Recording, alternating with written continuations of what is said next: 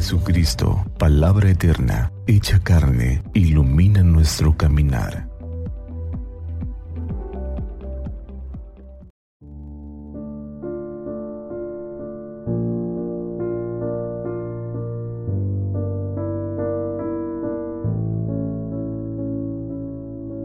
Domingo 12 de junio. Solemnidad de la Santísima Trinidad. Del Santo Evangelio según San Juan. En aquel tiempo Jesús dijo a sus discípulos, Aún tengo muchas cosas que decirles, pero todavía no las pueden comprender.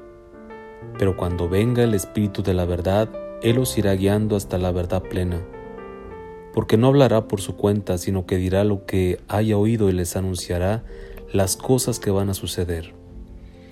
Él me glorificará porque primero recibirá de mí lo que les vaya comunicando. Todo lo que tiene el Padre es mío. Por eso he dicho que tomará de lo mío y se lo comunicará a ustedes. Palabra del Señor.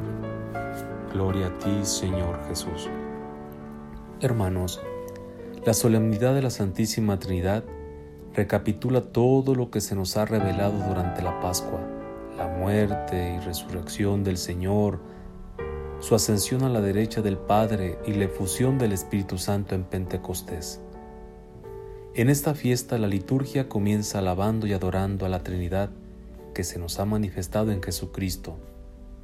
Bendito sea Dios Padre y el Hijo unigénito de Dios y el Espíritu Santo porque ha tenido misericordia de nosotros la Trinidad no es únicamente un misterio sobre la identidad de Dios, es de manera especial el misterio de su amor misericordioso hacia el mundo y hacia cada uno de nosotros. La Trinidad nos introdujo en la intimidad divina en calidad de hijos. El agua del bautismo nos dio la capacidad de relacionarnos con las tres personas. Más aún, fuimos creados para esa relación de amor, para dar gloria al Padre, al Hijo y al Espíritu Santo. Dios es amor, no en la singularidad de una sola persona, sino en la Trinidad de una sola naturaleza.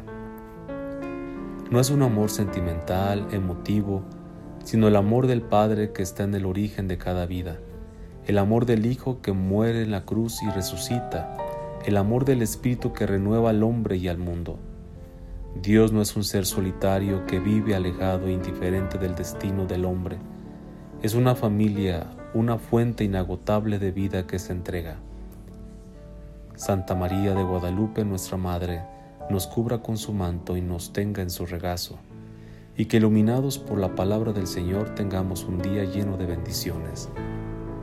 Paz y bien.